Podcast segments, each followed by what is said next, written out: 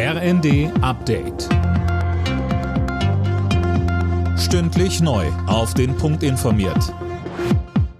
Ich bin Silas Quiring. Guten Morgen. In der Ostukraine sind offenbar mehrere russische Folterlager entdeckt worden. Der Polizeichef der Region spricht von 25 Stück, in denen Zivilisten demnach misshandelt wurden. Der ukrainische Präsident Zelensky wirft Russland derweil vor, einen Abnutzungskrieg zu führen, Fabian Hoffmann.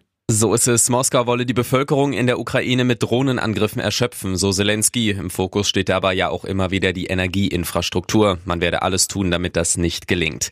Heute in einem Monat findet dann der nächste EU-Ukraine-Gipfel statt, und zwar nicht wie zunächst gedacht in Brüssel, sondern in Kiew. Es geht um die weitere Unterstützung der Ukraine. Die deutschen Amtsärzte fordern eine europaweite Corona-Testpflicht für Reisende aus China. Das hat Amtsärztechef Niesen den Funke-Zeitungen gesagt. Das Land erlebt derzeit den weltweit höchsten Anstieg an Covid-Infektionen.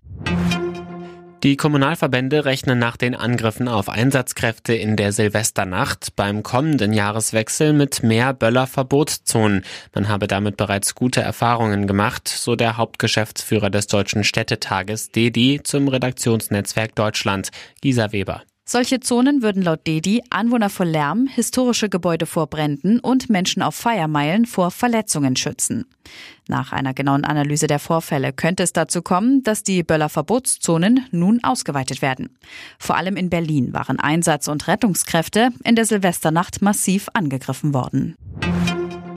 Teil 3 der Vier-Schanzentournee. Für das Springen in Innsbruck findet heute die Qualifikation statt. Die bisherigen beiden Springen in Oberstdorf und Garmisch konnte der Norweger Granerüth gewinnen. Bester Deutscher in der Gesamtwertung ist Karl Geiger auf Rang 5. Alle Nachrichten auf rnd.de